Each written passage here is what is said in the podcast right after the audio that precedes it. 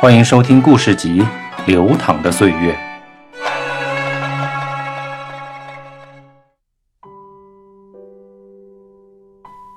徜徉在幸与不幸之间，幸与不幸从来就是两个绝对的相对概念，因为幸与不幸从来就是经过比较之后才能被感知或被确认的。这样说也许有些绕嘴，或者说有些生涩，但无数的例子充分证明。这两个概念，它的确是这样。世界上大多数的人与事都徜徉在幸与不幸之间，而我们认为自己是幸或不幸，往往就在一念之间。相信很多人都曾思考过这样一个问题：什么是幸福？而在思考这个问题时，也相信很多人都在自己的头脑中已经有了一个预期的设想，比如有钱就是幸福，有健康的体魄是幸福。有温暖的小家是幸福，被人爱着是幸福，有汽车洋楼是幸福，拥有大量自由空间是幸福，能拥有一份自己所喜爱的职业是幸福，创业成功发大财是幸福。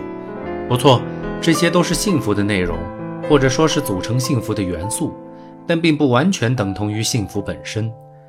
活了大半辈子。我对于幸福的答案与刚开始想这个问题时已经有了很大的差异，因为我发现他们绝对是一组必须经过比较才能确定的概念。著名的盲人作家海伦就说过，对于他来讲，拥有一双明亮的眼睛是最最幸福的事。如果上帝给他三天的时间让他看看这个世界，那么他将会多么的幸福。他甚至还进一步的设想。我将会怎样去分配这三天的时间呢？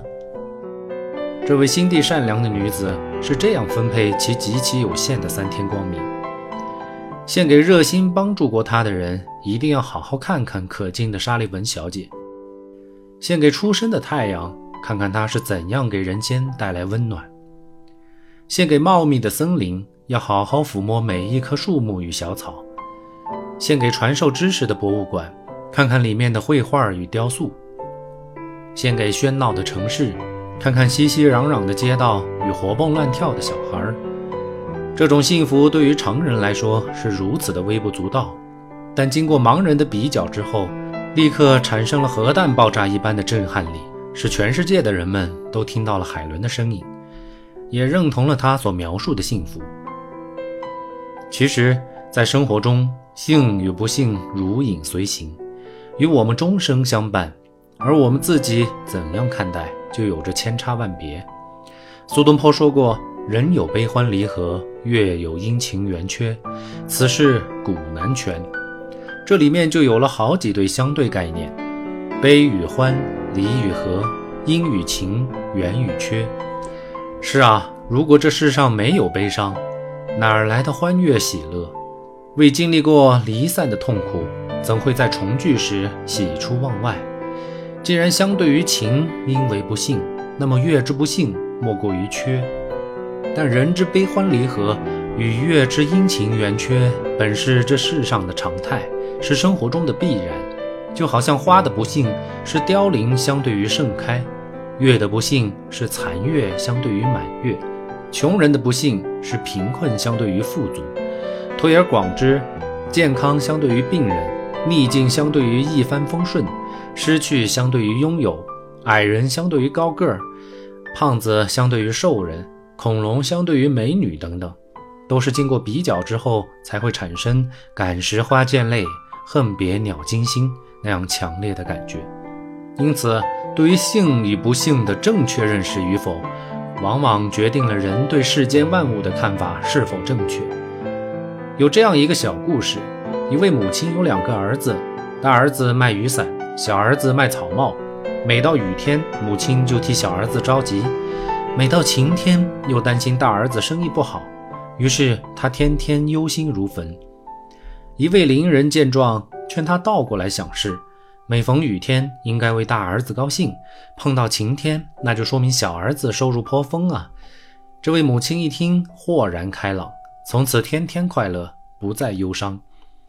这就是一个正确看待幸与不幸的很好的例子，同时也充分说明幸与不幸之间没有绝对的界限，对他们的认同与否就在一念之间。